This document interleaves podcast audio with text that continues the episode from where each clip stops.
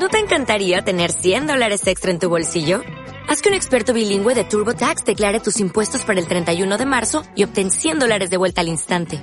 Porque no importa cuáles hayan sido tus logros del año pasado, TurboTax hace que cuenten. Obtén 100 dólares de vuelta y tus impuestos con 100% de precisión. Solo con Intuit TurboTax. Debes declarar para el 31 de marzo. Crédito solo aplicable al costo de la presentación federal con TurboTax Full Service. Oferta sujeta a cambios o cancelación en cualquier momento. De la noche al día, Miguel Ángel Dasguani. El desayuno. 8 y 20 minutos de, la mañana de este miércoles 30 de noviembre. Siguen ustedes en la sintonía de Canarias Radio en este programa que se llama De la Noche al Día. Y estamos impactados todos con la noticia que hemos conocido en, la, en las últimas horas. Eh, bueno, veíamos ayer una foto en primera página de, los periódicos, de los informativos nacionales, y era la llegada a Canarias de, de tres migrantes eh, considerados polizones que venían en el hueco que hay en la parte superior de, eh, del timón de un petrolero que había salido de Lagos, en Nigeria, a más de 4.000 millas náuticas y que había navegado durante 11 días hacia el puerto de la Luz y de Las Palmas. Encima de, de ese timón escondido había tres personas, tres personas a las que detectó uno de, de, los barcos que dan asistencia a, al buque cuando, cuando llega a puerto. Claro, esas personas, eh, la imagen ha dado la vuelta a España y hemos sabido en las últimas horas que, que esas tres personas van a ser devueltas a Nigeria, que el armador es quien se tiene que, que, ocupar de ellos, de pagar sus gastos, lo decía ayer el delegado del gobierno, y, ocuparse de ellos y devolverlos al puerto del que en teoría salieron. Para explicarnos toda esta situación, hemos llamado a un hombre que, que conoce eh, muy bien la legislación y que, bueno, y que tiene una especial sensibilidad con, todo lo que se refiere al tema migratorio. Arcadio Díaz Tejera, juez de vigilancia penitenciaria del juzgado número 3 de Las Palmas de Gran Canaria. Muy buenos días. Buenos días. El señor Díaz Tejera, ¿por qué se considera a estas tres personas polizones y no migrantes? Pues porque cada día más nos seguimos instalando en la crueldad, en la crueldad de hacer bucles jurídicos, arabescos dialécticos, eh, retorcimientos argumentales para tratar de mirar para otro lado ante una realidad que nos está desbordando. Yo le agradezco a usted que aborde este asunto porque cada vez más a base de informaciones e informaciones sobre las personas que van muriendo en el trayecto de la costa africana a Canarias, pues nos vamos todos insensibilizando. Últimamente lo de Melilla ha vuelto a reabrir eh, la herida pero dentro de poco se volverá mm, a cerrar y este asunto desgraciadamente ahora está abierto, pero también dentro de poco se va a cerrar. ¿Por qué razón? Porque a veces el ser humano para sobrevivir ante tanto drama humanitario necesita mirar para otro lado porque resulta difícil de digerir, de metabolizar. Usted me pregunta por qué no se les considera migrantes, qué diferencia hay entre venir en una patera jugándose la vida y que muchos mueren o venir en, en, el lugar que usted ha descrito, en lo que se llama la, la mecha de, del ancla, que cualquier golpe de mar habrían sido muertos todos ellos, porque ahí solo cabe una persona, y al final eran tres personas durante 11 días. Pues una simple construcción jurídica que es entender que lo que está en un barco es responsabilidad, en principio, del capitán, y el capitán remite al armador, que es el, es el empresario, digamos, el titular de esa embarcación. Y por lo tanto, sea un ser humano o sea una mercancía, lo que está ahí es responsabilidad de ellos. Y si es responsabilidad de ellos, no es responsabilidad de, digamos, del puerto en el que atraca, porque no acusan recibo de la recepción de esa mercancía. Todo lo más, por razones humanitarias, se ha atendido a una persona por razones de salud, porque estaba deshidratado, pero la responsabilidad de ellos tres es del, del, del, capitán, que no cumplió con sus obligaciones, digamos, de seguridad, de supervisar qué pasajeros estaban a bordo, qué mercancía y en qué estado se encontraba esa mercancía, y en última instancia del, del armador, que es el que ordena que ese, esa embarcación se eche a la mar. Por lo tanto, lo que intento decirles es que ya ha habido otras experiencias semejantes eh, se hace lo imprescindible desde el punto de vista, digamos, del triaje sanitario, de la supervisión de salud física y psíquica, pero la responsabilidad de esas personas es del armador. Y en última instancia, yo lo que intento eh, subrayar con este comentario es que este fenómeno nos está desbordando tanto, seguimos sin establecer corredores humanitarios, corredores que den seguridad a estas personas, porque usted ahora ha descrito personas que vienen de Nigeria, pero es que eh, eh, eh, yo he visto a personas que venían de las Islas Comores, que estaban todavía muchísimo más lejos, que se pasan meses y meses, años para atravesar todo el continente. No describo las condiciones dramáticas en que lo, lo, lo recorren, porque no quiero amargarle a nadie el comienzo de la mañana, pero lo que intento decirles es que no es más que una construcción jurídica para seguir mirando a otro lado ante ese drama que nos está eh, machacando permanentemente y que no hay manera de que los responsables de abordar el fondo del asunto pues se pongan a labor porque siguen distraídos con muchas otras cosas. Eh, eh, fíjese, señor Díaz Tejera, nos empiezan a llegar un montón de mensajes. Dice, la noticia de los polizones estuvo entre los titulares de la BBC. Nos escriben desde, desde Inglaterra que también tenemos eh, algunos oyentes allí. Otro mensaje, no hay derecho a que esos tres chicos se les devuelva a su país por humanidad merecen quedarse aquí. Sin embargo, ayer a mí me impactó oír al delegado del gobierno decir, bueno, eh, con, mucha frialdad, que seguramente su papel, no sé si ese tiene que ser su papel, ¿no? Porque al final parece que hemos perdido un poco la sensibilidad. los gastos los tiene que pagar el armador y van a ser devueltos con una eh, total eh, frialdad, ¿no? Es decir, después de ver qué pueden haber pasado. Hemos perdido la, la sensibilidad, ha perdido la clase política la sensibilidad hacia este tipo de cuestiones yo le, tengo que decir que yo lo paso muy mal con esto. Yo lo pasé muy mal con lo de eh, con lo de Arguineguín. Me decía la médica que menos preñado, todos mis indicadores de salud se habían disparatado, por eso tuve que pedir otro destino en otro juzgado, que ahora llevo la cárcel de Juan Grande yo lo pasé mal porque había juristas que decían que el que estuvieran allí 2.600 personas, pues bueno, era un hecho lamentable, pero la administración pública no tenía dónde ponerlo. Y eso es incierto porque había un montón de instalaciones públicas y privadas, estábamos en pandemia, que estaban vacías. Y luego decían que estaban allí en situación de libertad, cuando a mí me constaba las cuatro veces que estuve que estaban custodiados, estaban privados de libertad. Eso pasó. Ahora, usted me acaba de decir el primer mensaje de la BBC de, una persona que está en Londres. Mire usted, lo de Melilla fueron 23 muertos, 77 personas eh, desaparecidas. Y todo el debate que han tenido últimamente en qué lugar fue el asunto. No los 23 muertos o los 77 desaparecidos o aquellos cadáveres amontonados, sino no. En qué lugar, si la frontera, tierra de nadie o no. ¿Y por qué se ha vuelto a resucitar el asunto después de cinco meses? Por un, por un reportaje en la, en la BBC. Ahora este asunto lo vuelve a, resucitar. Yo hay un, un comentario bastante triste que, que hice hace algunos meses Mm, sobre cómo se tratan a unos u otros, a unos refugiados u otros, porque sin dejar de ser solidario con, con cualquier persona de la raza, cultura o religión que fuese que necesita eh, solidaridad entre seres humanos, a mí me parece que no es correcto establecer discriminaciones entre unas personas u otras porque sean de raza blanca o, raza negra.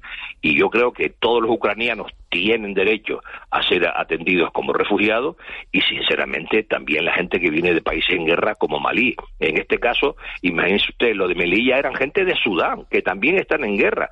Ahora estamos hablando de tres personas que parece que vienen de Senegal.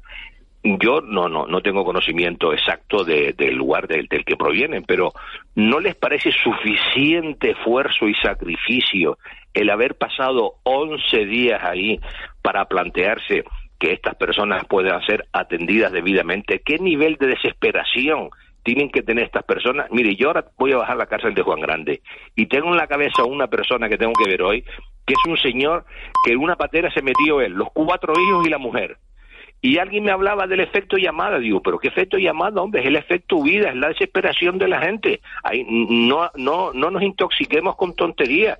Es la gente que está desesperada y quiere sobrevivir, no es por promoción social, es por sobrevivir. Buenos días, eh, buenos días, señor días. Tejera. Eh, buenos días. estos tres inmigrantes eh, que han llegado en la mecha del timón, eh, no tienen derecho a recibir asistencia jurídica, no tienen derecho a nada, por razones humanitarias, a nada de nada? En mi opinión, doña Ángeles, sí, porque la titularidad de los derechos fundamentales no la tiene una persona por ser de una raza, una cultura, una religión o una etnia. La tiene cada ser humano por el mero hecho de ser miembro de la especie humana. Este es el artículo 1 de la Declaración Universal de Derechos Humanos, que a partir del artículo 10.2 de la Constitución estamos obligados a respetar.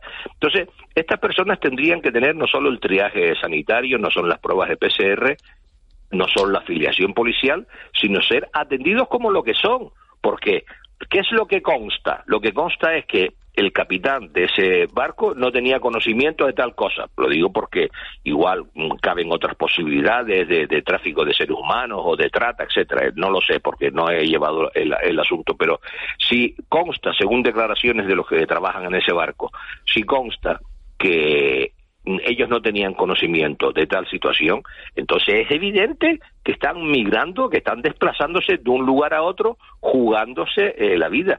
Yo recuerdo haber subido algún barco mercante para retirar cadáveres de, de migrantes.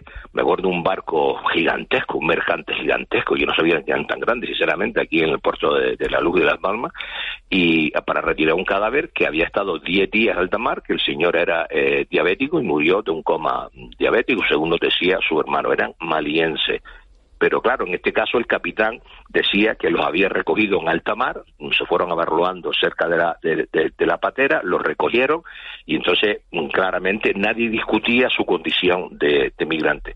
En este caso es que al amparo de esa reflexión jurídica, ese arabesco eh, dialéctico de que no son migrantes, sino que son polizones, pues entonces hay que entender que es como si fuera mercancía que venía en ese barco y el responsable de esa mercancía, de las condiciones en las que está, es el propio armador. Maestra, yo creo que está más o menos claro que desde el punto de vista jurídico eh, estas tres personas son polizones según la legislación de navegación marítima y son inmigrantes según la legislación de extranjería. Por tanto, el, el, armador se hará cargo de su manutención, pero luego se producirá su entrega a las autoridades eh, y entonces serán tratados como si hubieran llegado en un cayuco. Eso, leyendo un poco ambas normativas, uno llega a esa conclusión.